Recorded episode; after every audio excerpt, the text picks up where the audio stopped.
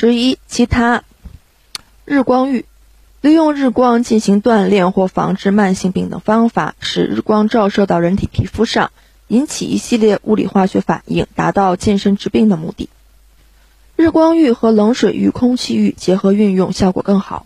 日光有三种射线可以用来锻炼身体：红外线，波长七百六十毫微米以上，可见光线，波长四百至七百六十毫微米；紫外线。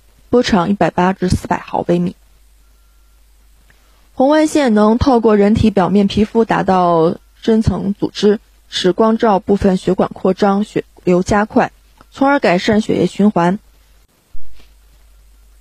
可见光线主要通过视觉和皮肤使人情绪振奋。紫外线是日光中对人体作用最强的光谱，能加强血液和淋巴循环，促进新陈代谢，促使骨骼正常发育。刺激造血系统，增加红白细胞血小板，使吞噬细胞更加活跃。日光是一种天然消毒剂，各种微生物在紫外线照射下很快便失去活力。日光浴的方法一般采用直接照射法，也可采用卧式或坐式循序渐进，逐渐扩大照射部位和延长照射时间。一般先照下肢和背部，然后再照上肢和胸腹部。在强阳光照射时，要保护好头部和眼睛，可戴草帽和眼镜。冬天日光中的紫外线量约为夏天的六分之一，因而可适当延长照射时间。日光浴一般从五分钟开始，每次可增加五分钟。日光浴的地点要清洁、平坦、干燥，在绿化地带更好。日光浴不宜在沥青地面或靠近石墙处，以免沥青蒸汽中毒。日光浴前最好做短时空气浴，日光浴后再用凉水擦身。日光浴应注意的事项有：严重的心脏病、肺结核、发烧及出血性疾病的人禁用日光浴。日光照射中如有恶心、眩晕、烦热等反应，要立即终止，到阴凉处休息。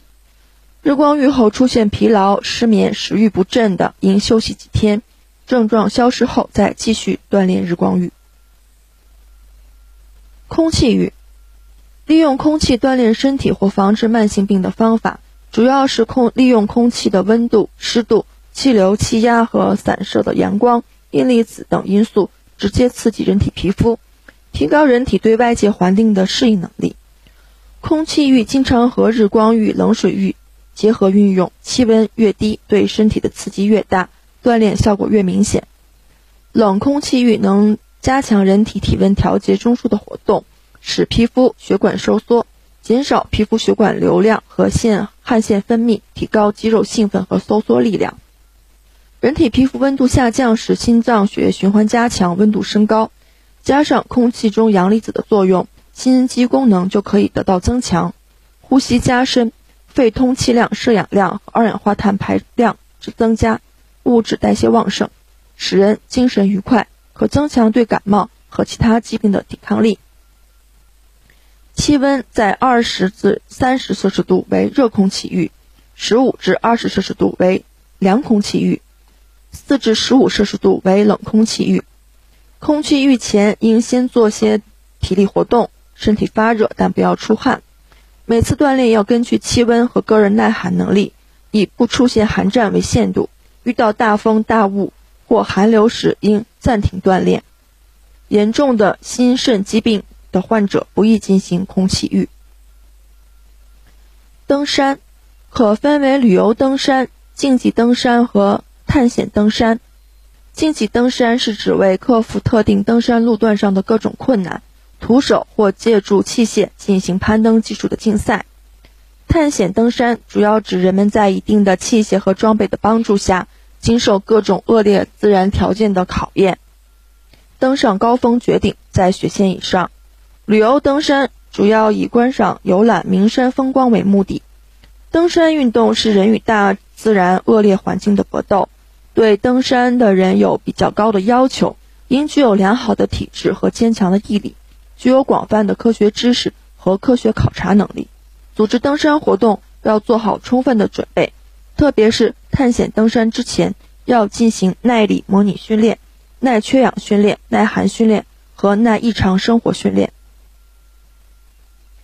摔跤，中国式摔跤运动员按体重分为三个级别，每场比赛进行三局，每局竞摔三分钟，两局之间休息一分钟。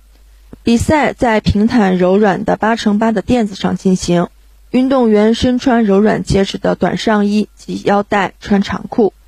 摔跤比赛时，全身可以握抱，可以抓摔跤衣和腰带，但不许抓裤子。只许站着摔，摔倒后就停止。根据把对方摔倒的程度，分别判得三分、二分、一分。